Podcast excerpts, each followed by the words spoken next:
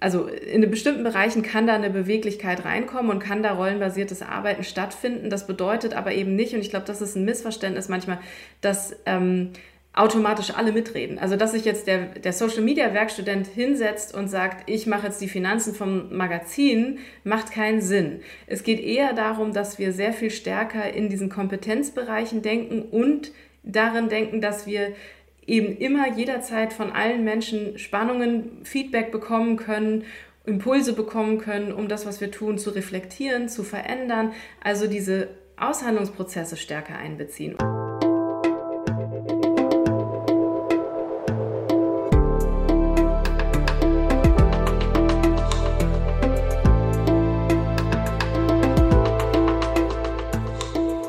Willkommen bei dir der Seven Mind Podcast mit Impulsen für ein gutes Leben. Für alle, die mehr Achtsamkeit und Gelassenheit in ihren Alltag bringen möchten. Hi, hier ist Jonas und ich darf euch den Supporter der heutigen Folge vorstellen. Wenn die Feiertage erst einmal vorbei sind, setzt bei uns vielen von uns der Januar Blues ein. Das Wetter draußen ist trübe, die Tage immer noch kurz und wir sehen uns einfach die ersten Frühlingsgefühle herbei. Ich persönlich achte darauf, genug frische Luft zu bekommen, auch wenn es bei der Dunkelheit schwerfällt, einen Fuß vor die Tür zu setzen. Im Shop von unserem Partner Brain Effect findet ihr außerdem passende Unterstützung für die aktuelle Stimmungslage. Mit einer Monatskur mit den Mood-Kapseln versorgt ihr euren Körper jeden Tag mit 20 wichtigen Inhaltsstoffen. Darin steckt unter anderem Vitamin D, woran es uns gerade am meisten mangelt, und L-Tryptophan, einem natürlichen Stimmungsaufheller, der das Glückshormon Serotonin ankurbelt. Wenn ihr die Kapseln als Kur für mindestens drei Wochen am Stück nehmt, kann sich euer Körper auf natürliche Weise umstellen und euer Wohlbefinden stärken. Den Link zum Mood findet ihr in den Show Notes. Und mit dem Code 7MIND, 7 als Ziffer und alles groß geschrieben, gibt es 15% Rabatt auf die Mood-Kapseln. Und alle anderen Produkte im Shop auch. Kommt gut und vor allem gesund durch den Winter und jetzt viel Spaß mit der heutigen Podcast-Folge. Hi und herzlich willkommen im Seven Mind Podcast. Mein Name ist René Träder und das ist eine besondere Folge, denn es ist eine Interviewfolge. Es geht um das Thema Arbeit, wie wir gut zusammenarbeiten können und wie eine neue Form des Arbeitens aussehen kann. Und das muss auch kein futuristischer Zukunftsblick sein, wo wir alle in irgendwelchen schwebenden Glaskugeln arbeiten und statt Bildschirmen Hologramme vor uns haben. Es geht ganz simpel um die Strukturen und das Miteinander und diese Aspekte können wir auch im Hier und Jetzt verändern, tagtäglich, nicht erst in der fernen Zukunft. Und genau das macht auch mein heutiger Gast seit einer Weile. Sie sagt von sich selbst, dass sie in klassischen Arbeitsstrukturen nicht so leicht zu führen ist. Vor einigen Jahren hat sie das Magazin Neue Narrative mitgegründet und diese Redaktion funktioniert nicht nur anders als viele andere Redaktionen, sondern auch ganz anders als viele Organisationen. Der Verlag ist nämlich in Verantwortungseigentum. Was das genau bedeutet, das werden wir von ihr gleich erfahren. Außerdem, wie Selbstorganisation und ein egofreies Miteinander gelingen können. Herzlich willkommen, Lena Marbacher. Hallo, danke, dass ich da sein kann. Ja, schön, dass du hier bist und wir uns über Arbeiten, gutes Arbeiten, das Zukunftsarbeiten vielleicht auch unterhalten können. Jetzt stell dir einmal vor, ich wäre fünf Jahre alt. Wie würdest du mir erklären, was überhaupt Arbeit ist? Gute Frage. Hm. Ich hätte wahrscheinlich ein paar verschiedene Antworten, würde wahrscheinlich unterscheiden in Erwerbsarbeit und beispielsweise sowas wie Care-Arbeit, was das Kind sehr wahrscheinlich zu einem ganz kleinen Anteil auch schon bei sich in der Familie übernimmt, nämlich vielleicht die dreckigen Socken in einen Wäschekorb räumen. Ähm, der Unterschied ist, dass äh, er oder sie dafür nicht bezahlt wird. Ähm, und das ist das, worum es bei Erwerbsarbeit geht. Und ich, ich bin auch ein bisschen dafür, diese Begriffe eigentlich ein bisschen neu zu definieren, weil die Frage ist, warum wird Care-Arbeit eigentlich nicht bezahlt? In Bezug auf ein Kind ist das sicherlich nochmal eine andere Diskussion, aber Erwerbsarbeit zeichnet sich dadurch aus, dass wir Geld für das bekommen, was wir leisten und ähm, das würde eben bedeuten, dass ich entsprechend vielleicht äh, als Person in dem Haushalt äh, arbeite, in dem dieses Kind lebt und für dieses Kind die Socken wegräume und sie gegebenenfalls auch wasche. Und wenn ich dafür Geld bekomme, dann ist das die klassische Erwerbsarbeit. Das ist so erstmal diese Begriffsdefinition. Ich glaube, man könnte jetzt philosophisch noch reingehen, was ist Arbeit? Das ist etwas, was Menschen tun, ähm, vielleicht auch ohne Geld zu bekommen. Also man kann ja auch sagen, ich verrichte Arbeit, wenn ich ähm, beispielsweise meinen Garten umgrabe oder sowas in die Richtung. Aber ich glaube, wenn wir von der Wirtschaftswelt sprechen, dann ist das so die grobe Unterscheidung, die man erstmal vornehmen kann. Und Tante Lena, jetzt habe ich gesehen, dass du wohin meinen Bagger weggeräumt hast. Muss ich dir jetzt Geld geben? Wenn ich deine Tante bin, nicht. Nein. Und was, was hast du heute schon gearbeitet, um Geld zu bekommen? Mm, Gedanken gemacht habe ich mir. ich habe mir Gedanken gemacht und ein paar E-Mails gelesen. Ansonsten äh, bist du sozusagen meine, meine erste Arbeitseinheit, meine erste größere heute. Okay. Und wenn jetzt dieses Kind vielleicht auch aufgeschnappt hätte, dass du über New Work gesprochen hättest und äh, sich da auch Gedanken macht, was soll denn das sein? Wie würdest du das erklären? Was ist New Work? Es ist immer ganz schön gefährlich, wenn man jetzt sagt, ich versuche das zu erklären, wie es für ein Kind verständlich ist. Ich versuche es mal so überhaupt erstmal verständlich zu erklären, weil ich glaube, dass ganz viele Definitionen davon ähm, herumschwirren, die wir auch als Erwachsene nicht so leicht greifen können.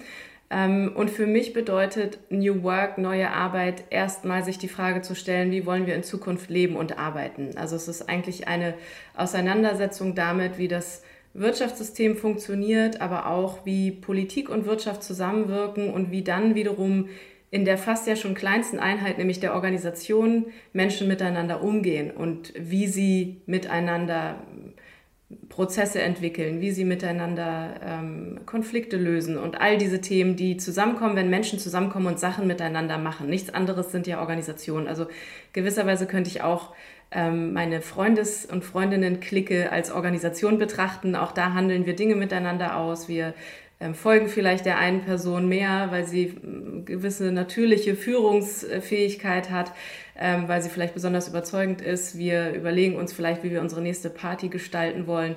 Das letztendlich passiert ja in der Organisation nichts anderes, außer dass es vielleicht um andere Inhalte geht.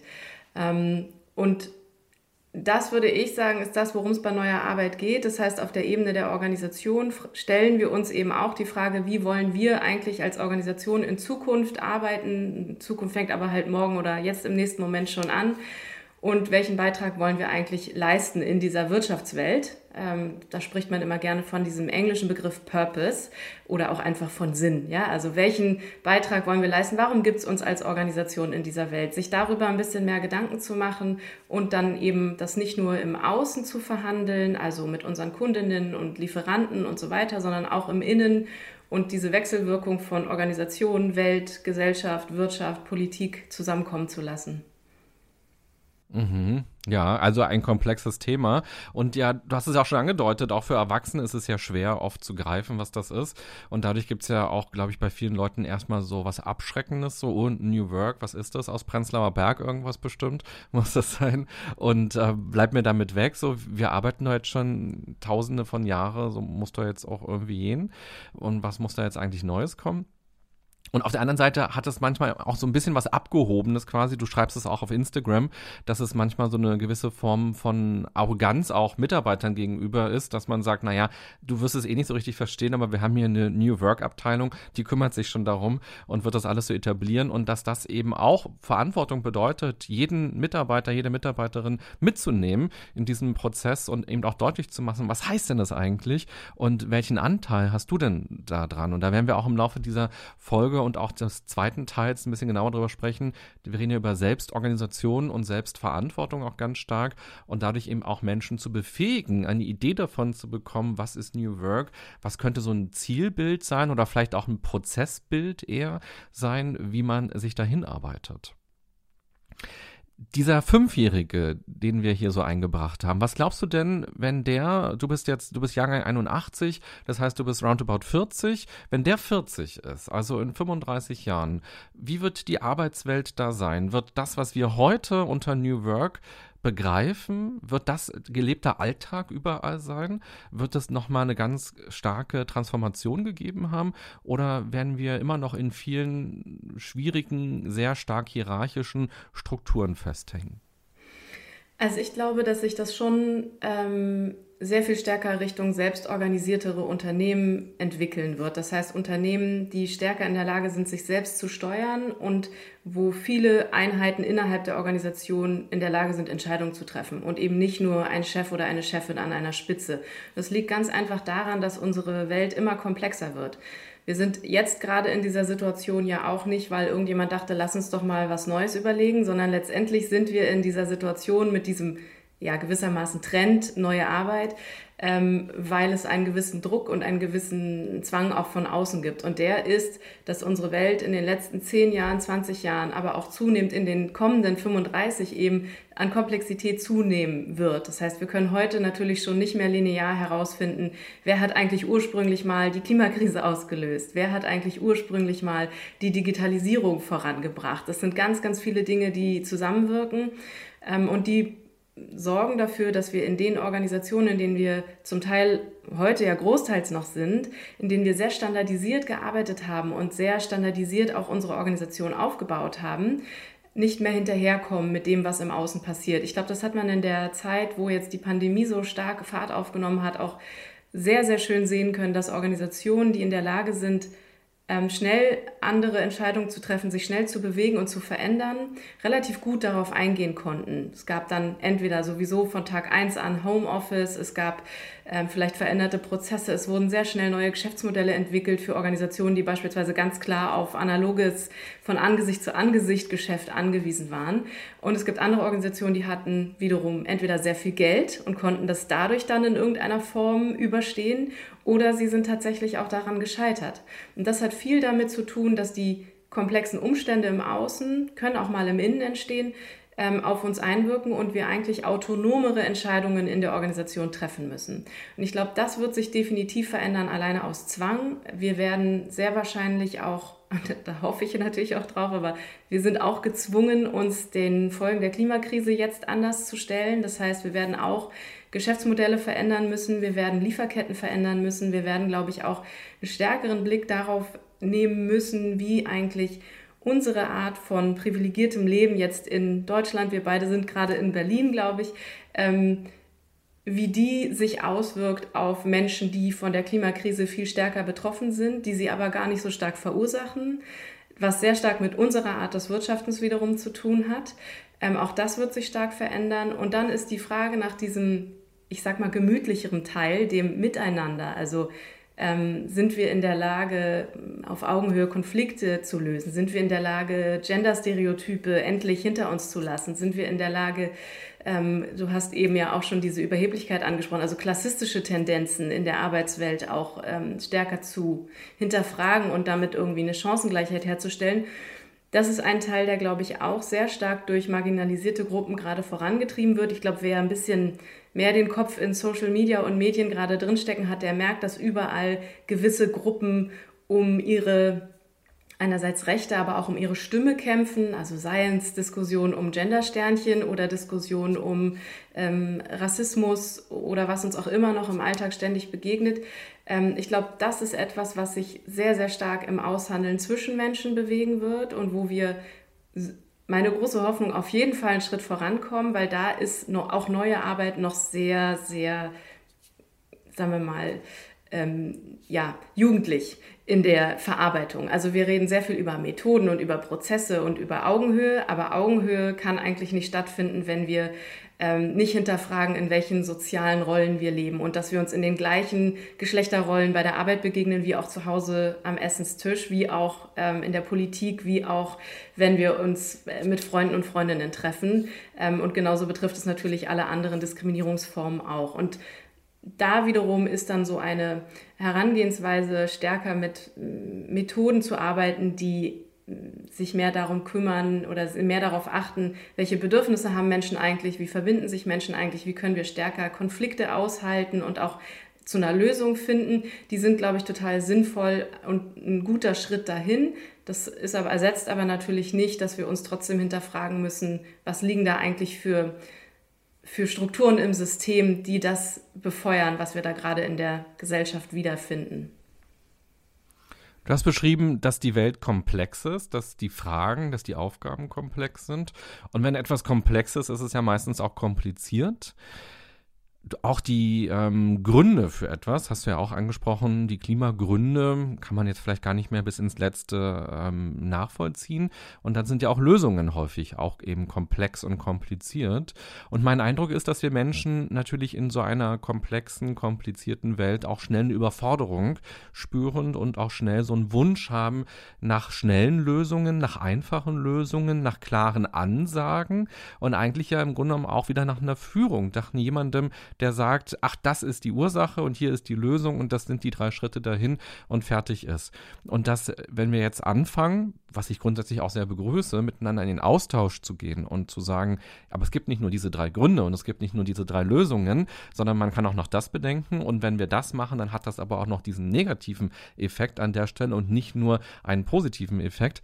Das heißt, dann wird es ja sehr schwer voranzukommen. Und wir haben im Vorgespräch gerade schon so ein bisschen über Hierarchie gesprochen. Wir kommen vielleicht auch gleich nochmal auf das Thema Hierarchie. Das ist ja etwas, was aus dem Armeegedanken quasi herkommt, wo man eben nicht lange diskutiert, hm, ich finde, heute sollten wir den Feind nicht angreifen, ähm, so böse sieht er gar nicht aus und sind eigentlich unsere Waffen gut genug. Und dann handelt man nie und stattdessen hat so eine Armee sich eben irgendwann mal sehr hierarchisch aufgestellt und gesagt, da gibt es jemanden, der sagt was und da, da wird nicht widersprochen machen und da tut man das dann einfach und dadurch wird eben so eine Armee handlungsfähig. Und dieses System ist ja übertragen worden auf Organisationen, auf ähm, Institutionen. Überall finden wir diese hierarchischen Strukturen. Worauf ich hinaus will, ist die Frage, macht diese komplexe Welt und dieses ähm, stärkere Partizipieren nicht auch am Ende vielleicht schlechtere Lösungen, weil wir ins Zerreden kommen und weil wir nicht in die Handlungen kommen?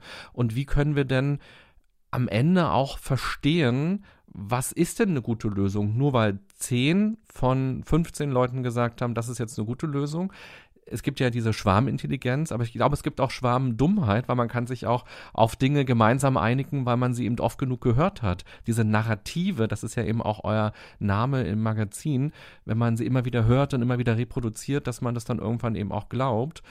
Also wie kann man gute Lösungen finden in einer Diversität, die eigentlich ja super ist, aber vielleicht eben auch das Miteinander ja schwer machen kann? Ja, absolut. Ich glaube, dass das auch eine Seite ist von Diversität, die nicht so oft angeschaut wird, nämlich dass sich zwangsläufig durch mehr unterschiedliche Meinungen, also wenn wir uns nur auf Meinungen beziehen, reicht es ja schon mal und unterschiedliche Hintergründe bringen in der Regel auch zumindest tendenziell unterschiedliche Meinungen mit, dass das auch zu mehr Dissens führt, also zu mehr Konfliktpotenzial. Und dass deswegen ähm, Konfliktkompetenz eine herausragende, essentielle Fähigkeit ist, die wir, in der wir uns üben müssen. Ich glaube, das ist eine, die wir immer schon gebraucht haben, von der wir immer schon zu wenig, hm, ich sag mal, zu wenig Bewusstsein hatten, dass sie wichtig ist. Also uns war nicht so klar, ah ja, stimmt, man könnte ja Konfliktkompetenz schon in der Schule theoretisch lernen, schon im Kindergarten. Das, was wir in Konfliktkompetenz lernen in unserem Großwerden, ist ja eher das, was unsere Eltern uns mitgeben. Ich weiß nicht, wie es bei dir ist. Meine Eltern hatten keine besonders gute Konfliktkompetenz. Die Konfliktkompetenz hieß, mein Vater spricht und sonst niemand. Ähm, oder man redet einfach nicht mehr drüber. Also die Eltern haben recht, also auch die Hierarchiestufe hat recht. Und ich bin am besten damit gefahren, wenn ich einfach gar nichts mehr dazu gesagt habe. Mein einziges Mittel war dann tatsächlich auch Briefe schreiben. Ich habe meiner Mutter Briefe geschrieben, um mich zu erklären, weil ich wusste, ich finde anders kein Gehör. Also eine denkbar schlechte Konfliktstrategie eigentlich. Und das ist in Organisationen und äh, überhaupt in der Welt, wir sehen es ja auch überall gerade, ne? wie viele unterschiedliche Meinungen wir haben. Ich finde, das ist auf der einen Seite auch manchmal schwer auszuhalten, also für mich ist es manchmal sehr schwer auszuhalten, noch gutmütig mit Menschen zu sein, die gewisse Dinge, die auf wissenschaftlichen Fakten basieren, nicht einsehen wollen. Und auf der anderen Seite weiß ich auch, wo kommt das her? Ne? Wo kommen diese, ähm, wo kommen überhaupt diese Tendenzen her? Und das hat einerseits damit zu tun, dass wir eben so unterschiedliche ja, unterschiedliche Meinungen haben. Es hat aber andererseits auch damit zu tun, und da verbindet sich wieder, dass wir ganz ähnliche Bedürfnisse haben, die wir uns da versuchen zu befriedigen. Und auch in Organisationen, so, so extrem es da auch mal krachen mag oder auch bei Freunden und Freundinnen, ähm, oft sind die Bedürfnisse dahinter, die wir uns be, sozusagen befriedigen wollen, sehr ähnlich, nämlich zum Beispiel Gemeinschaft, Zugehörigkeit, verstanden werden, ähm, sowas wie Freiheit. Ja? Freiheit ist ein, ein Bedürfnis, über das wir in den letzten Monaten sehr oft gesprochen haben. Und das, glaube ich, zu sehen, ist ein Weg dahin zu schauen, okay, wir sind eigentlich auf einem, wir haben nur, also wir sind auf einem ähnlichen Weg, was unsere Bedürfniserfüllung angeht, aber wir haben sehr unterschiedliche Strategien. Und ich glaube, dass das, was uns fehlt, oft ist zu sehen, dass wir eigentlich in ganz vielem verbunden sind miteinander und dass es deswegen immer eine Möglichkeit geben kann, auch auszuhandeln, dass wir einen gemeinsamen Weg finden. Und natürlich aber auch, dass ich für mich verstehen muss, und da, dass du hast den, äh, den ähm, Begriff Ego-Freiheit ja schon genannt, dass es nicht immer nur um mich geht. Und wir, glaube ich, als ähm, Menschen, die hier in, im Westen, in Deutschland groß geworden sind, sind gewohnt, dass es oft um uns geht. Wir sind auch gewohnt, dass wir ähm, einen gewissen Anspruch auf das Stück Kuchen haben und dass wir einen gewissen Anspruch auf ähm, Richtigkeit haben, wenn wir studiert haben und wenn wir irgendwie uns auch für ganz schlaue Leute halten irgendwie. Und ich glaube, da ist auch eine gewisse Form von Demut drin, die wir üben dürfen, ähm, zu sehen, dass das, was wir glauben zu wissen, nicht die Wahrheit von anderen Menschen unbedingt zwangsläufig ist. Ähm, und von daher, um zu deiner eigentlichen Frage zurückzukommen, ich glaube, dass es durchaus auch mal anstrengender ist, mehr Partizipation zu haben, aber dass es sich lohnt, um einander wirklich zu verstehen und dass das etwas ist, was wir in den letzten Jahren auch schon gebraucht hätten, nur nie gemacht haben. Und wiederum, Partizipation kann viele verschiedene Formen haben. Das heißt nicht, dass wir in Organisationen jetzt alles diskutieren müssen. Das heißt nicht, dass wir demokratische Prinzipien überall anwenden. Dafür kommt, darauf kommen wir vielleicht später noch. Ähm, aber auf jeden Fall ist ein, ein großer Teil der Arbeit, die wir brauchen, dringend, ähm, ist Konfliktkompetenz. Mhm. Ja, wir werden in der zweiten Folge auch nachher noch ein bisschen genauer darüber sprechen, wie man denn gut streiten kann und wie man Konflikte gut lösen kann in einem Team, in einer Organisation und vielleicht dann eben auch in der Familie, ähm, wie man nochmal ganz neu miteinander ins Gespräch kommen kann. Vielleicht dann ohne diese Briefe. Also danke, dass du das so geteilt hast. Das finde ich total spannend, eben diese Erfahrungen, die man ja auch macht mit der Familie und die dann am Ende natürlich auch was machen mit unserem Arbeiten. Weil wenn du auch sagst, ich mag es nicht gerne in diesen klassischen Strukturen zu sein, dann hat es da natürlich Gründe für. Da gibt es ja eine Geschichte irgendwie. Und die Geschichte beginnt ja meistens mit unserer Kindheit. Und das ist dann ganz spannend, auch diese Motivation, die du ja auch in dir trägst, eine andere Form vom Miteinander zu gestalten, im beruflichen und vermutlich ja auch im privaten Kontext, um da eben die Gesellschaft zu verändern, um aus deiner Historie heraus ähm, quasi einen Impact zu machen. Das ist ja ganz großartig. Und was mir gerade nochmal auffiel, als du darüber gesprochen hast, wenn wir eine Position haben, dann versuchen wir die ja zu stärken. Und klassischerweise kann man sagen, naja, ich bin der Chef und ich entscheide das und meine Position ist die beste. Oder man sagt, ja, ich mache das schon seit 20 Jahren so und äh, du bist der Praktikant und deshalb muss ich gar nicht auf dich hören. Und was wir jetzt häufig machen, ist, dass wir sagen, die Wissenschaft. Und das finde ich so, so spannend, äh, dass wir da auch unser Argument häufig mit stärken, obwohl die Wissenschaft ja auch super divers ist. Mir fällt ein, als du gerade darüber gesprochen hast, als ich Psychologie studiert habe, war gerade diese gesellschaftliche Debatte ganz groß. Machen Computerspiele aggressiv? Und da gab es eben so ein paar Amokläufe auch in verschiedensten Ländern, wo man festgestellt hat, diese Kinder haben oder diese Jugendlichen haben Computerspiele sehr viel gespielt und haben irgendwie einen Amoklauf äh, verübt. Und dann war immer die Frage, ist das eine Kausalität? Und wir hatten ein Seminar in der Uni ein halbes Jahr lang wo wir uns alle Studien angeguckt haben zum Thema Computerspiele und Aggressivität.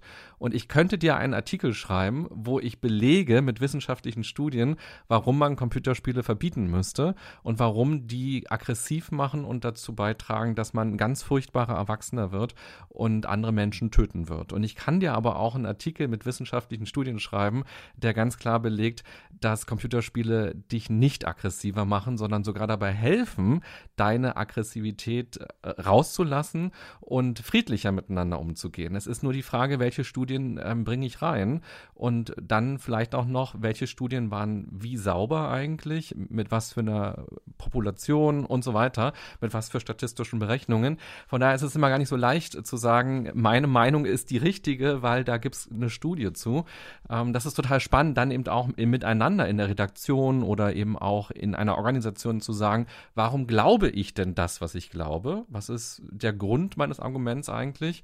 Und wie kann man auch nicht so ein Totschlagargument haben, dass man sagt, naja, aber die Wissenschaft sagt, äh, wir müssen Computerspiele verbieten, wenn wir mal bei diesem Thema bleiben und keine anderen Themen an dieser Stelle noch mit einfließen lassen, ganz vorsichtigerweise. Ähm, das finde ich nochmal eine große Herausforderung.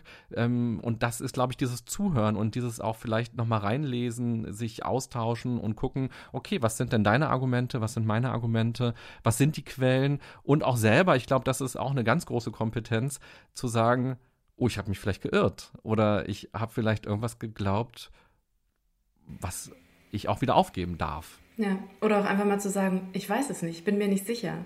Also genau das hattest du, glaube ich, vorhin auch kurz gesagt. Es ist ja auch so ein, das Aushalten von dieser Komplexität hat ganz viel damit zu tun, dass wir einfach sagen können, wir wissen es noch nicht es könnte total anders sein. Es könnte sein, ähm, dass ich jetzt glaube, das ist der richtige Weg und nächstes Jahr wird es komplett anders aussehen. Und sich da nicht hinzustellen, auch als Führungskraft und zu sagen, das ist der Weg, bitte folgt mir alle, sondern zu sagen, ja, ich, ich habe so eine Ahnung, was ist denn eure Ahnung? Lasst mal schauen, was jetzt der nächste mögliche Schritt ist. Und deswegen ist in komplexen Umfeldern eben ganz oft auch der richtigere Weg eher ähm, sogenannte agile Hervor Hervor also Vorgehensweisen zu nutzen und zwar Schritt für Schritt immer den nächsten kleinen Schritt zu gehen, dann zu gucken, sind wir noch auf dem richtigen Weg, hat sich was verändert, das dann gegebenenfalls anzupassen. Also immer in Prototypen zu denken und zu arbeiten und in Iterationsschleifen, also in Wiederholungen quasi fast zu arbeiten, um sich so ganz bisschen wie so ein ja, wie jemand, der, der eine Skulptur modelliert, eigentlich immer wieder ein bisschen abzuschleifen und zu schauen, ist es jetzt schon richtig oder nicht und nicht zu glauben,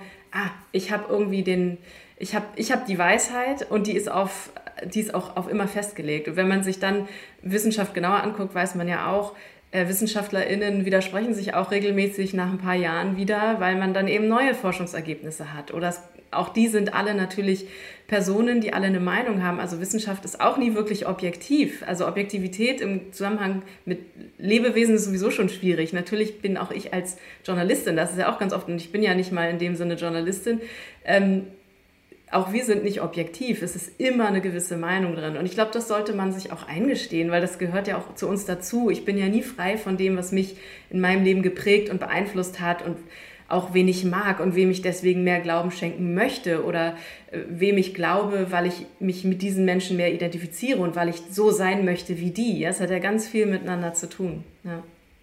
Absolut. Und die Wissenschaft hat ja auch einen Publication Bias, also dass Nullstudien häufig nicht veröffentlicht werden, wo also kein Effekt rausgekommen ist, was aber auch interessant sein kann, wenn kein Effekt rauskommt. Oder es gibt ja Drittmittel, die ja häufig auch an konkrete Unternehmen geknüpft sind. Und es gibt ja auch Studien, die zeigen, Milch ist das tollste Lebensmittel der Welt und man sollte jeden Tag fünf Liter Milch quasi trinken, aber die sind teilweise eben finanziert von der Milchwirtschaft. Und dann ist natürlich die Frage, ja, also wie glaubwürdig ist dann so eine Studie noch? Wenn da natürlich in gewisser Weise ein Auftraggeber einen Anteil hat. Jetzt haben wir sehr theoretisch schon mal gesprochen über Arbeit und da stecken ja auch schon viele Narrative drin, also viele Geschichten, die wir uns landläufig so erzählen, ähm, Annahmen, die wir haben, wie Arbeit zu funktionieren habe und jetzt im, im genauso auch die Annahmen, wie Arbeit künftig sein könnte. Und man hört schon so ein bisschen raus, dass du einen Design Thinking Hintergrund natürlich hast. Du kommst aus der Designentwicklung, aber gar nicht so Produkte, sondern tatsächlich Prozesse. Ist das, was dich noch stärker interessiert? Wie können Strukturen designt werden? Wie können Prozesse designt werden? Und so hast du ja, glaube ich, auch das Magazin, ähm, den Verlag quasi mitdesignt und ihr designt ihn äh, quasi von Tag zu Tag irgendwie immer weiter, weil er sich weiterentwickelt. Von daher lasst uns doch mal ganz genau auf deinen, auf euren Verlag schauen, wie es dort abläuft. Ich habe auf deiner Twitter-Seite eine Stellenanzeige gefunden. Die ist schon ein bisschen älter. Die Stelle ist wahrscheinlich schon besetzt, aber ich lese die mal trotzdem vor. Wir suchen ab sofort eine, einen Werkstudentin für unseren Social Media Bereich. Da wir rollenbasiert arbeiten, gibt es keine klassische Stellenausschreibung. Stattdessen erarbeitest du dir mit der Zeit ein eigenes Rollenprofil. Wichtige Kompetenzen, die wir suchen und so weiter. Mhm. Ja, was, was mache ich denn jetzt, wenn ich mich bewerben will? Worauf verberge ich mich denn? Also ich glaube, die Richtung ist ja schon mal vorgegeben. Wir suchen jemanden mit Social-Media-Kompetenz und werkstudentische Basis. Ähm, suchten tatsächlich auch, die Stelle ist mittlerweile ähm, tatsächlich besetzt. Ähm, das bedeutet bei uns, dass du im Endeffekt quasi dich so ein bisschen eher reinfindest in den Verantwortungsbereich, den wir da benötigen. Also wir benötigen jemanden, der jetzt in diesem Beispiel unsere Social-Media-Kanäle bespielt. Das heißt, es ist natürlich irgendwie klar, dass das ein Mensch sein sollte, der sich mit Social Media ein bisschen auskennt und so weiter und so fort. Und jetzt könnte man einfach sagen, Social-Media Manager. Bäm, fertig. Ähm, das, was ähm, im rollenbasierten Arbeiten, das hat eben sehr eng mit Selbstorganisation zu tun.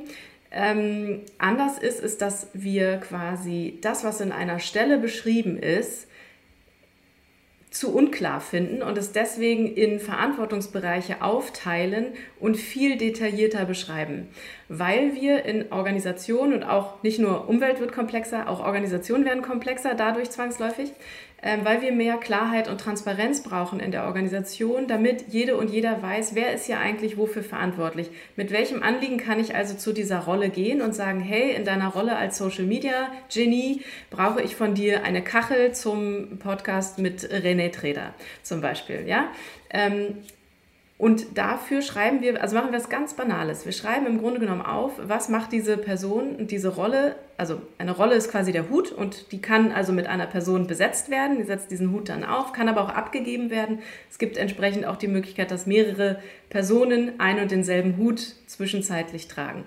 Ähm, das heißt, wir schreiben ganz genau auf, was macht die eigentlich täglich wiederkehrend? Was sind deren Verantwortungsbereiche? Nämlich ähm, jede Woche, jeden Tag einen Post machen, jede Woche zwei Stories machen, ähm, mit der Community auf den Kanälen interagieren, ähm, die visuellen Beiträge vorbereiten, also ein bisschen Designaufgaben womöglich auch zu machen, die Texte für die Social-Media-Sachen zu schreiben. Das sind alles einzelne sogenannte Verantwortungsbereiche oder Accountabilities nennt man es dann auch immer. Gänzt ist ja immer alles so New Work, halb Englisch, halb Deutsch, ein bisschen furchtbar. Deswegen versuche ich es immer auch zu übersetzen.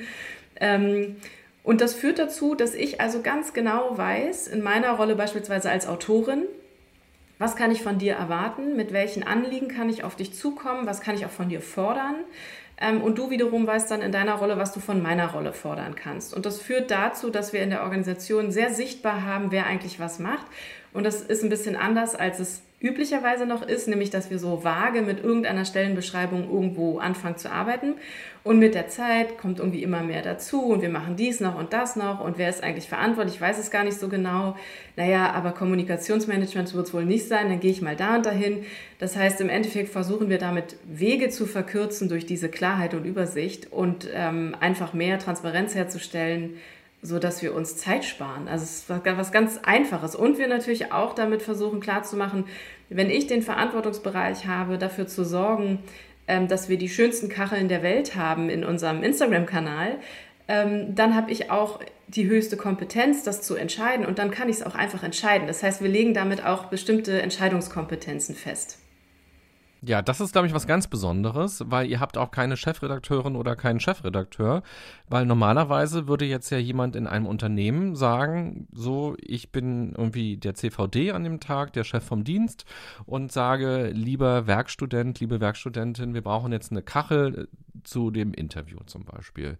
Und dann ähm, macht die Person das und dann gibt es ja meistens noch die Abnahmeschleife, dass also die Person das nicht hochlädt, sondern erstmal zeigt und dann würde der Chef, die Chefin eben sagen, finde ich gut oder nee, änder doch nochmal die Schrift oder was auch immer. Das heißt, das gibt's auch nicht. Also der, die Werkstudentin dürfte diese Kachel entwerfen und auch direkt hochladen. Genau, im Grunde genommen schon. Was ganz oft passiert, ist, dass wenn Menschen zum Beispiel neu in die Organisation kommen, dass die sich trotzdem gerne auch nochmal Feedback holen. Ne? Und dass wir auch andere Menschen mit entsprechenden Kompetenzen da haben, die auch Feedback geben können. Also wir haben beispielsweise einen Designer, der unser Magazin auch layoutet und gestaltet. Den könnte man fragen, wenn man unsicher ist beim Designentwurf. Ähm, wir haben Autorinnen und Autoren, die dieses Heft ja auch mit Texten bespielen. Die sind meistens ganz gut nochmal zu fragen, wenn es um Texte geht. Wir versuchen aber natürlich jemanden für so eine Rolle zu finden, der diese Kompetenz schon ziemlich gut ausgeprägt hat. Also wo wir wissen, da muss nicht nochmal ein großes Lektorat und Korrektorat rübergehen. Also jemand kann gut Kommasetzung, ich wäre deswegen nicht so gut geeignet und gute Rechtschreibung beispielsweise. Ähm, und idealerweise kann jemand auch schon bestimmte äh, Designprogramme bedienen und hat auch ein, Gefühl und ein Händchen dafür, gute Gestaltung zu machen. Da gibt es dann bestimmte ähm, Grundlagen zum Beispiel, die wir auch vorgeben. Also sowas, was man Corporate Identity oder so nennt, die ist bei uns relativ dehnbar, aber trotzdem gibt es sowas, woran man sich dann orientieren kann.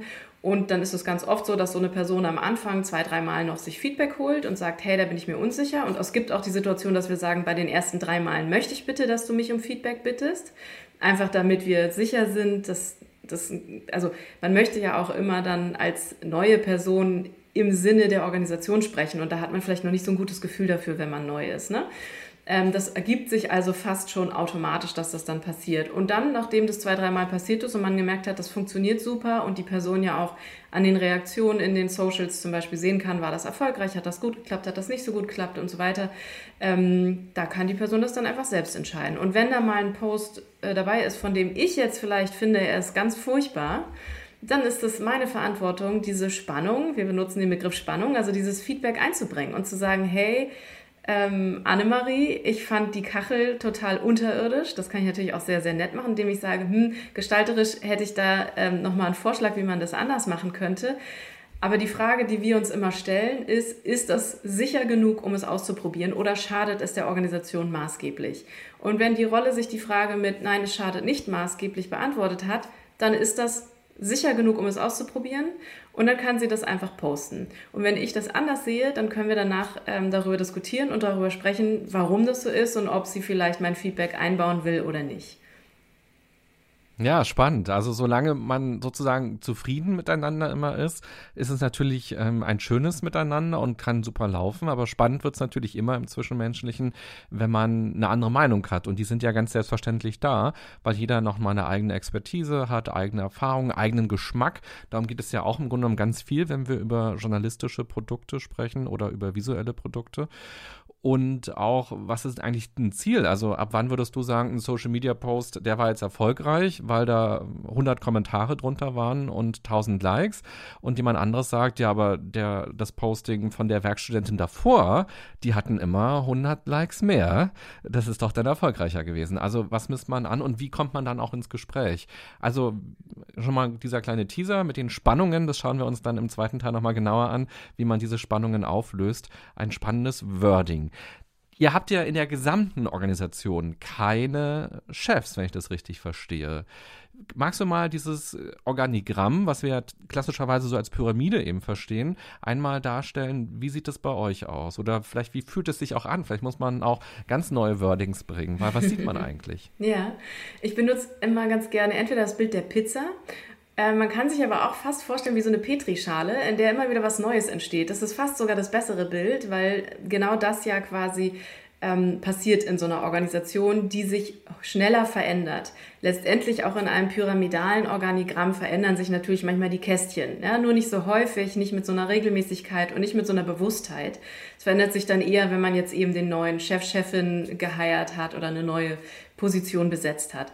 Ähm, und bei uns ist es so, dass sich quasi innerhalb der Organisation relativ, ich mache das mal in Anführungsstrichen, häufig etwas verändert. Und zwar entweder auf der Ebene der Rollen oder auf Ebene von Regeln ähm, oder auch auf Ebene von Teams. Wir sagen dazu Kreise. Und deswegen das äh, Bild der Pizza. Ähm, Im Endeffekt ist es so, dass wir quasi flach wie eine Pizza nebeneinander liegen und eben nicht übereinander gestapelt sind. Und es gibt aber Hierarchien in einer Selbstorganisation und die sind auch total wichtig. Sie sind noch nicht so festgeschrieben. Und sie liegen nicht in einer Person, sondern sie liegen in einer Kompetenz und damit in Rollen. Das heißt, das, was wir eigentlich durch die Rollen verändern, ist, dass wir ähm, beweglicher darin sind, wer die Rolle ausfüllt. Und immer da, wo wir jetzt gerade glauben, dass die Kompetenz am höchsten ist bei dieser Person für diese Rolle, liegt dann auch entsprechend die Hierarchie, eine bestimmte Sache zu entscheiden. Nämlich beispielsweise, wir, wir posten jetzt eine Woche lang nur noch pinke Kacheln, weil so, soll so sein, okay. Ähm, das bedeutet nicht, dass man das nicht kritisieren kann, darüber sprachen wir dann schon, aber ähm, so ist es erstmal sozusagen die Machtverteilung, wenn man das so möchte. Und umso größer so eine Selbstorganisation wird, umso, ich sag mal jetzt, Oliven sind vielleicht die Rollen auf dieser Pizza, ja, die sich bewegen, die hin und her kullern und auch mal ihre Plätze verändern. Ähm, und die, ich esse jetzt keine Salami-Pizza, aber wir nehmen sie trotzdem. Die Salamischeibe ist eher das Team, der Kreis. Ja? Ähm, und das, was sich sozusagen ähm, das, was sich sozusagen verändert, ich musste jetzt selber kurz nochmal nachdenken, wie ich es am besten erkläre, ist, dass wir die Hierarchien in diesen Teams durchaus auch in Führungsrollen haben zum Teil. Also es gibt zum Beispiel eine Rolle, die sich mehr um Strategie und Zahlen kümmert bei uns. Und es gibt eine Rolle, die sich ähm, stärker um die Potenzialentfaltung der Menschen im Team kümmert. Also darum, dass ähm, eigentlich jedem Individuum in der Organisation die Frage gestellt wird, was brauchst du, um hier in der Organisation voll in deine Kraft zu kommen? Und die andere Person stellt natürlich eher die Frage aus strategischer Sicht, was brauchen wir als Organisation, um in unsere Kraft zu kommen, eigentlich von dir als Mitarbeitendem. Diese beiden Blickrichtungen so ein bisschen zu nehmen. Und jetzt kann man sagen, das sind so klassische Chefs- und Chefinnenrollen und früher waren die eben in einer Rolle vereint. Also die Person, die Führungskraft ist, musste eigentlich alles. Die musste Zahlen können, Strategie, Visionsarbeit, die musste irgendwie Potenziale erkennen und Stärken erkennen können und entsprechend Menschen besetzen können da glauben wir schon mal, dass das nicht unbedingt immer so zufällig natürlich in einer Person angelegt ist, sondern man hat oft eher so die eine Stärke oder die andere. Es ist nicht so oft, dass beides wirklich richtig exzellent ausgeprägt ist. Da kann man sich es eben auch leichter machen und sagen, ja, lass uns das doch in zwei Rollen legen. Und man kann eben jetzt betrachten, dass diese Rolle die Hierarchie für bestimmte Dinge im Team hat, nämlich für Strategieentwicklung, für Visionsarbeit, für diese vielleicht Prozesse aufsetzen. Wenn es so ein bisschen mehr Richtung Management geht, heißt es ja eigentlich immer Strategie dann in Prozessschritte zu übersetzen aber eben nicht unbedingt, um äh, der Werkstudentin oder dem Werkstudenten vorzuschreiben, ähm, wie die beste Social-Media-Kachel aussieht. Und so bedeutet Selbstorganisation zwangsläufig, da kommen wir ein bisschen zu dem zurück, was wir am Anfang schon kurz angesprochen haben, nämlich viel Aushandlungsprozesse. Also, dass wir ganz klare Verantwortlichkeiten haben, heißt, dass wir schon mal bestimmte Entscheidungen erstmal vorausgetroffen haben. Also wir wissen, wer hat welche Verantwortungsbereiche kann deswegen welche Entscheidungen treffen. Aber wenn es dann eben mal nicht harmonisch ist und ich nicht zufrieden bin mit dem, was die Social Media Rolle da seit zwei Wochen tut, dann heißt es eben in die Aushandlung zu gehen. Und dann heißt es nicht, ich bin die Ältere, ich bin die Schlauere, ich habe gegründet, ich verdiene mehr ähm, und deswegen weiß ich es besser, sondern dann geht es darum, ein Argument entscheiden zu lassen und eben keine Egos und zu sagen, hey, okay, ich glaube, dass das und das so und so ist. Und es ist zum Beispiel schon vorgekommen, sogar bei dem Beispiel, ähm, dass ich aus meinem Bauchgefühl dachte, die und die Social Media Strategie oder diese, die Sachen, die da gerade geteilt werden, die sind doch nicht so cool. ich würde es anders machen. Dass aber die tatsächlichen Zahlen und Likes sind ja immer gar nicht so eine gute Größe, sondern die Interaktionsrate und bla bla bla, wie oft das geteilt wird und so weiter, dass die überbordend gut war und ich also total entkräftet war in meinem Argument, Argument und dann einfach auch einsehen musste, ja gut, da habe ich halt vielleicht einfach einen anderen Geschmack ähm, und offensichtlich funktioniert das total gut. Hätte ich nie gedacht, ich hätte nie so einen Post gemacht. Aber so kann es eben sein und da finde ich dann das Gute daran, dass ich dazulernen darf, dass andere Menschen auch schlau sind. Und das vergessen wir gerne in so einer klassischen Hierarchie, weil wir ja wenn wir einmal die Treppe hoch sind, bleiben wir da. Also es gibt eigentlich immer nur den Weg entweder weiter hoch oder an die Seite oder ich gehe raus aus der Organisation.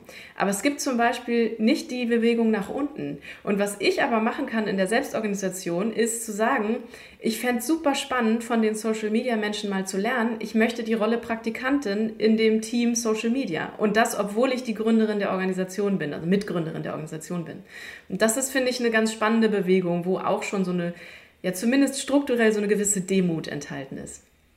Hm. Ja, das klingt spannend und vor allem eben auch als quasi Chefin, zumindest hast du es ja mitgegründet. Es ist ja irgendwie dein Baby gefühlt, stärker als von einer Werkstudentin oder einem Werkstudenten, der jetzt äh, in der ersten Woche oder im ersten Monat ist, dann zu sagen, ich weiß es eigentlich gar nicht und ich komme mal und ähm, hospitiere bei dir oder ich bin Praktikantin bei dir.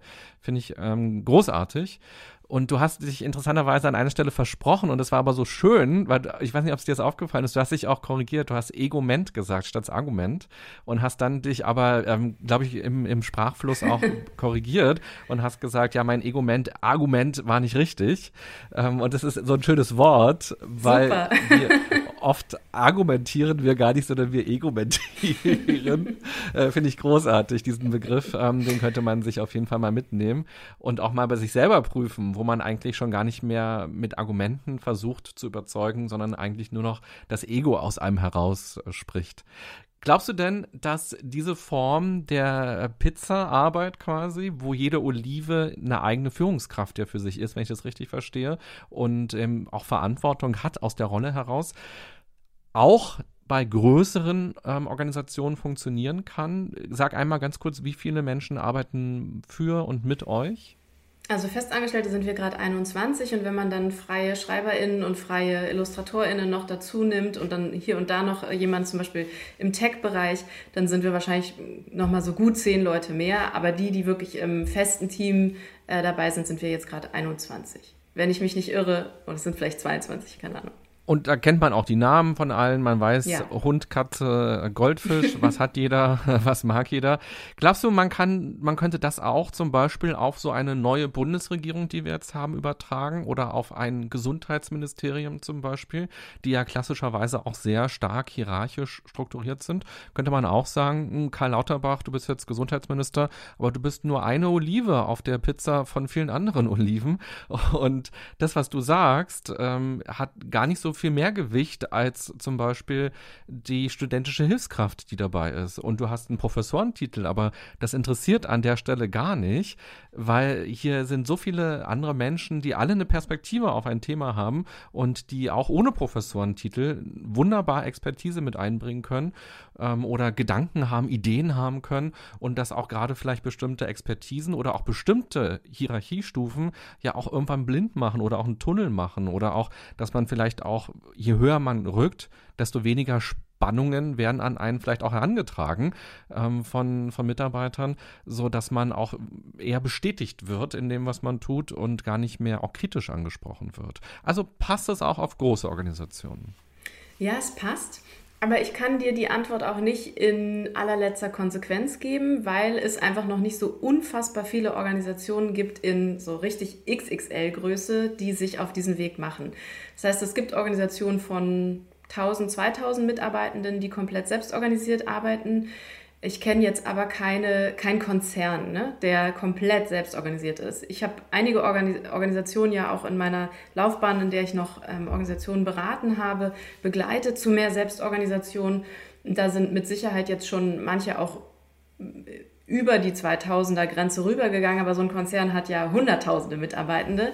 Das heißt, das kann ich dir eben nicht sagen, ob es da irgendwann ein Ende der Selbstorganisation gibt. Ich glaube, was man ähm, verstehen darf, ist, dass Selbstorganisation sehr stark auf Teamebenen gedacht werden kann und ähm, dann auch auf Abteilungsebenen. Und das gibt eigentlich erstmal von der Logik her kein natürliches Ende. Warum sollte das nicht so sein? Wenn wir uns zum Beispiel die Umwelt anschauen, also unsere Natur anschauen, dann ist das eine XXL Selbstorganisation im Grunde genommen. Es ist ein lebender Organismus, wo einzelne Elemente eigene Entscheidungen treffen die für uns als Außenstehende manchmal gut und manchmal nicht so klug erscheinen. Ähm, wir haben aber auch gemerkt, wenn wir da dann als die, die wir glauben, dass wir schlauer sind, eingreifen, dann führt es meistens eher zu Problemen.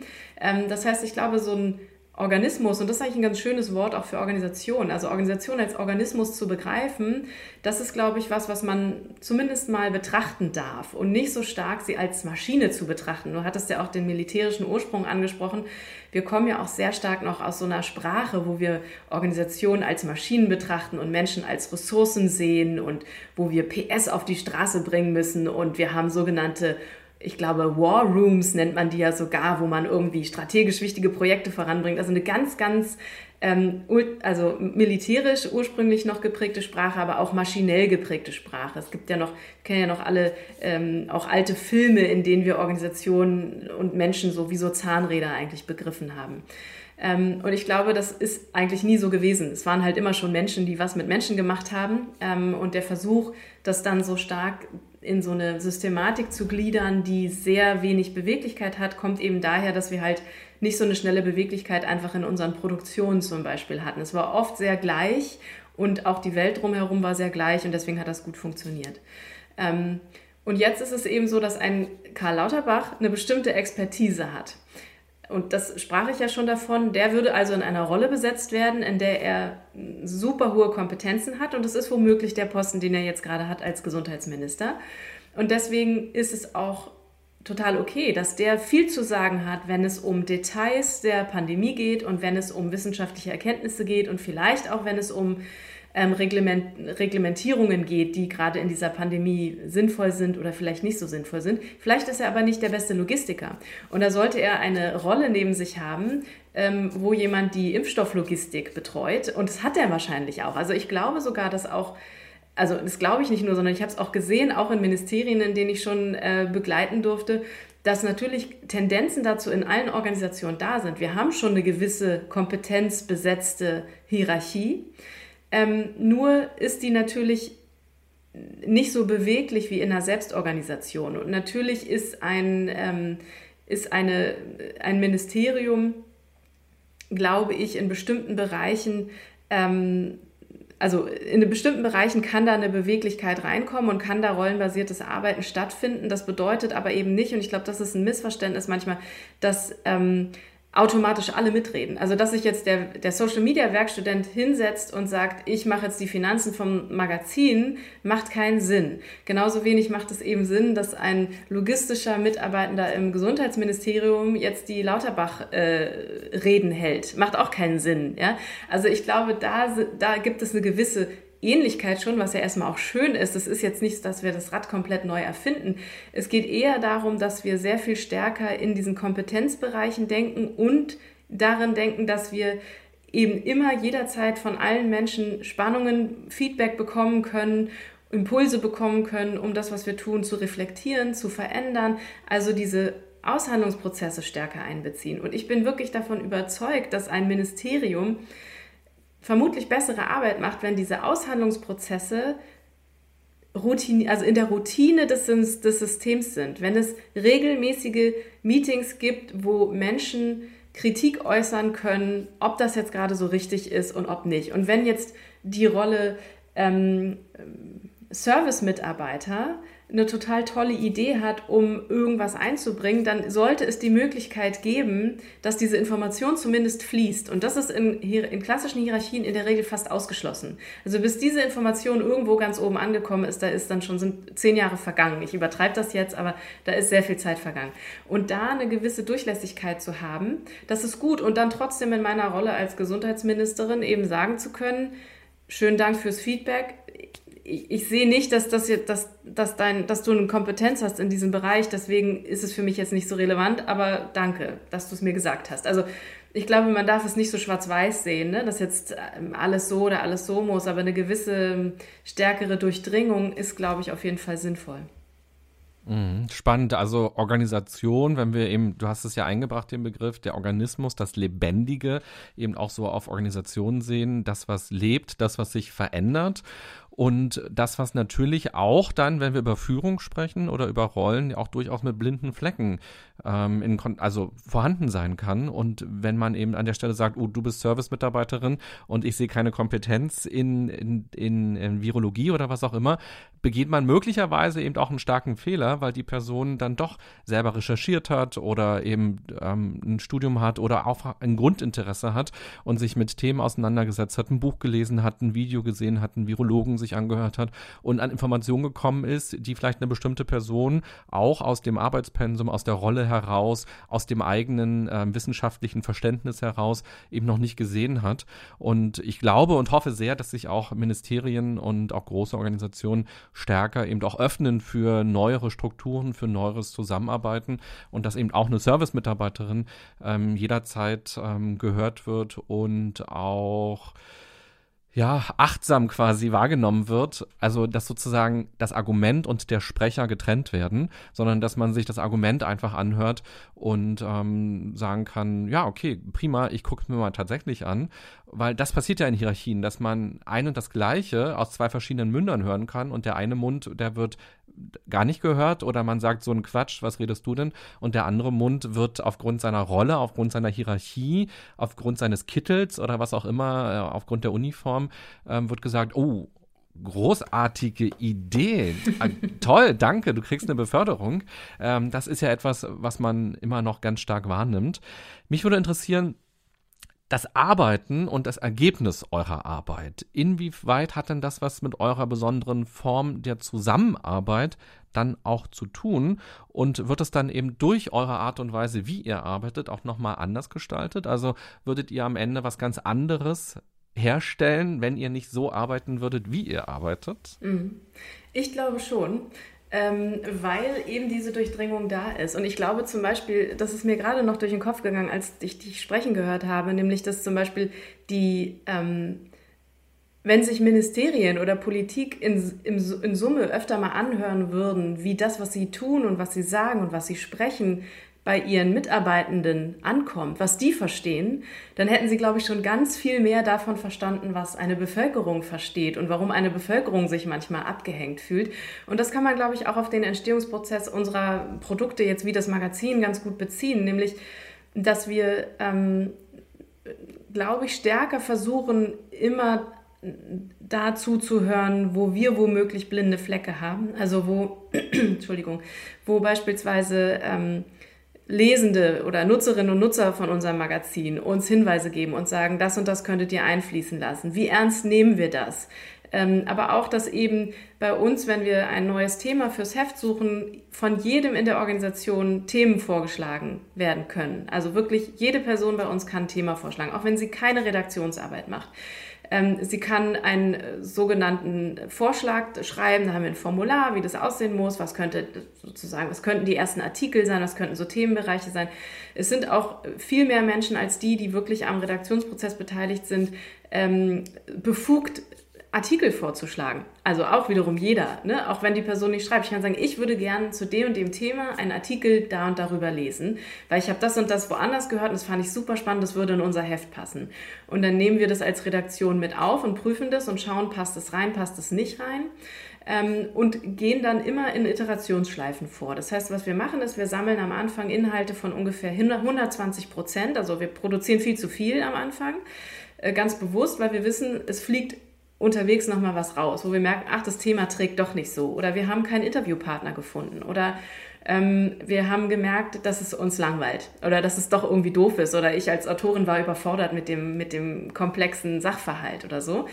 Ähm, und dann schleifen wir das sozusagen immer feiner und am Ende kommt dann eben die 100% bei raus. Und zwischendurch gibt es viele beteiligte Rollen, die sich einbringen und die Feedback geben und die beim Lektorat nochmal eingreifen. Wir haben das zum Beispiel auch bei uns nicht so, dass eine Person alleine einen Text schreibt, sondern eine Person ist, hat die Rolle Autorin, fängt einen, an, einen Text zu schreiben, aber davor gibt es noch eine andere Rolle, die nennt sich Sparring und die ist, ist äh, besetzt mit einer Person, die besonders gut im Erarbeiten von Strukturen ist und die hilft dem Autor, der Autorin dabei, eine richtig gute logische Struktur aufzubauen.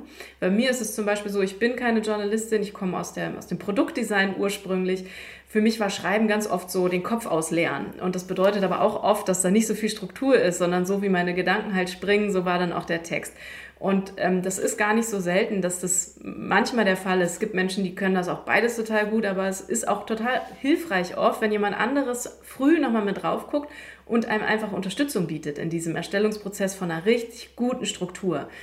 Ähm, und so gibt es immer so ein Ping-Pong. Wir arbeiten auch in einem offenen Dokument, wo dann wiederum das Lektorat auch rein kommentiert, ich als Autorin und als Autor dann ähm, Kommentare annehmen kann, nochmal widersprechen kann. Ich kann auch mal um was kämpfen. Aber was wir nicht mehr wollen, ist dieses Denken in Autorin, Autor, Genie, schreibt Text, gibt ihn irgendwann am Ende ab und dann wird nur noch so ein bisschen Fehlerkorrektur gemacht, aber es bleibt so, um bloß nicht das Ego zu kränken, sondern wir gehen ganz, ganz früh in diesen Feedback-Prozess rein und wir, uns geht es immer um den bestmöglichen Text und nicht um den um das bestmögliche Autoren-Ego, sage ich mal, ja. Und das ähm, verhindern wir quasi. Nun würde ich sagen, es gibt trotzdem sehr streng hierarchisch geführte Redaktionen, die exzellente Texte hervorbringen, keine Frage. Ähm, aber ich glaube, für uns und in unserem Metier sind wir, was Wirtschaftsmagazine angeht, schon ein, ein zumindest spezielles Wirtschaftsmagazin, wie wir arbeiten, wie transparent wir damit umgehen, wie wir arbeiten, ähm, auch inwieweit wir uns öffnen mit Themen und auch reingucken lassen, dass wir nicht alles wissen und wie wir bei uns intern ähm, Themen verhandeln, auch dass wir uns intern streiten um Sachen und nicht immer einer Meinung sind. Das führt, glaube ich, schon dazu, dass das Heft jetzt so ist, wie es ist. Das glaube ich schon. Aber es man kann es natürlich auch anders machen. Also ich würde nie sagen, Selbstorganisation und neue Arbeit, so wie ich es jetzt verstehe, ist ein Allheilrezept für alle. Das würde ich natürlich nicht sagen. Ja, danke für dieses konkrete Beispiel, um das so ein bisschen deutlicher zu machen, wie ihr arbeitet und was es dann auch im ganz Konkreten bedeutet. Jetzt haben wir schon fast eine Stunde miteinander gesprochen und das war für mich ein sehr schönes Gespräch. Ich habe mich schon den ganzen Morgen gefreut auf unser Gespräch, weil ich das auch so spannend finde, wie arbeiten wir, wie kann sich Arbeit entwickeln. Ich mache seit 20 Jahren auch Journalismus und finde deshalb auch so spannend, wie arbeitet ihr eigentlich? Und ich arbeite bei Radiosendern seit neun Jahren für den öffentlich-rechtlichen Rundfunk, was ja ein großes Hierarchie hierarchisches Monster auch ist. Ich glaube, das darf man einmal so sagen.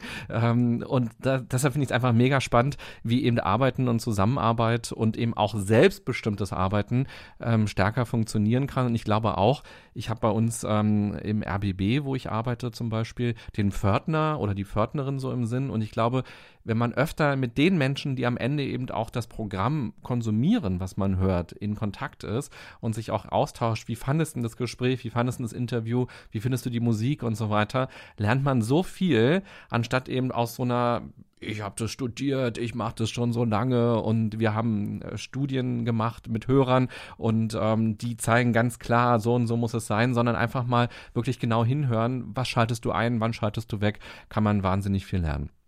Ich habe mir super viel vorbereitet für unser Gespräch und ich fand, das war jetzt organisch. Es hat gelebt, weil ich auch viel jetzt noch gar nicht gefragt habe. Vielleicht kommen wir im zweiten Teil gleich dazu.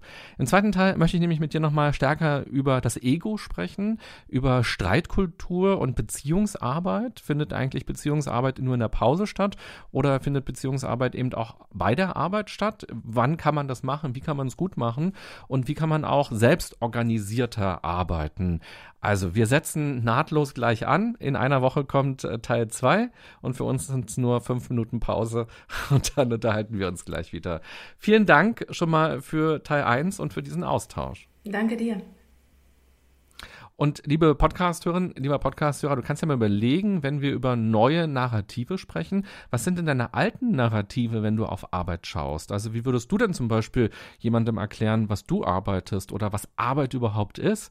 Darf Arbeit Freude machen? Was ist eigentlich Arbeit wert? Und wenn du auch darüber nachdenkst, vielleicht schon seit einer ganzen Weile etwas zu verändern wie du arbeitest oder was du arbeitest, welche alten Narrative stehen dir da vielleicht auch im Weg und welche neuen Narrative könnten dir dann helfen und Überleg doch auch mal das, was wir in den letzten 60 Minuten hier fast miteinander besprochen haben. Wo sind für dich die Anknüpfpunkte und du spürst so eine Energie in dir und sagst, wow, das äh, möchte ich irgendwie auch gerne machen oder ich möchte anders arbeiten, als ich es gewohnt bin.